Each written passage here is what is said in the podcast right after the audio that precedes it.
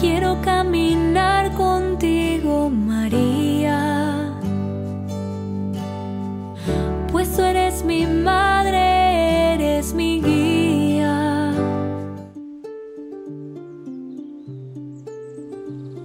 Hemos oído muchas veces que los ojos son el espejo del alma. ¿Cuánto se puede leer en unos ojos? No solo se reflejan cosas físicas, sino también espirituales. De ahí que por la manera de mirar se traslucen sentimientos, sentimientos de admiración cuando se extasían contemplando lo que Dios ha creado, de dolor ante un sufrimiento o desilusión. El alma de María siempre estuvo limpia, pura. Durante muchos años sus ojos contemplaron a Jesús.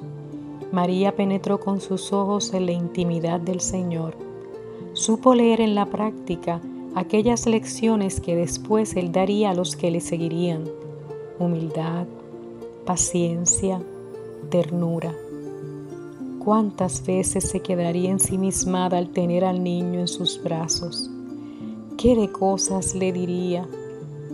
Sus ojos también se llenarían de lágrimas, unas veces como fruto de una emoción al enterarse de tantas cosas como oía de él a los pastores, a Simeón, otras veces como fruto de los sufrimientos que por nosotros padeció Jesús.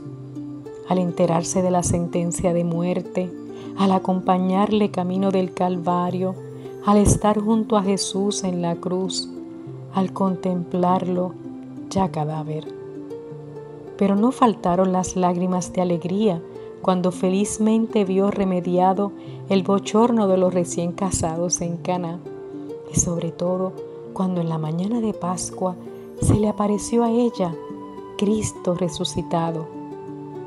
Muchas veces se cerraron aquellos ojos para disfrutar de la presencia de Dios en su alma, ella la llena de gracia. Sus ojos de mirada clara y firme nunca intimidaron sino que dieron siempre tranquilidad y sosiego a todos a quienes la miraron.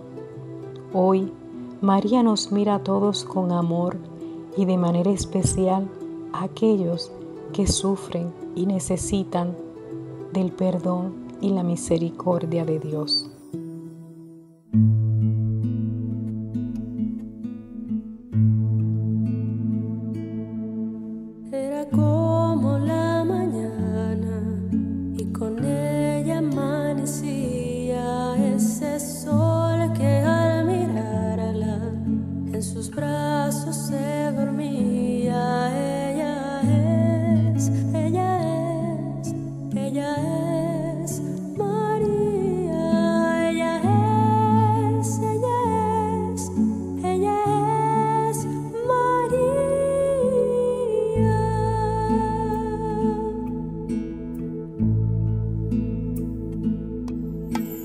de sufrir la muerte de ese hijo que llamaba ayer.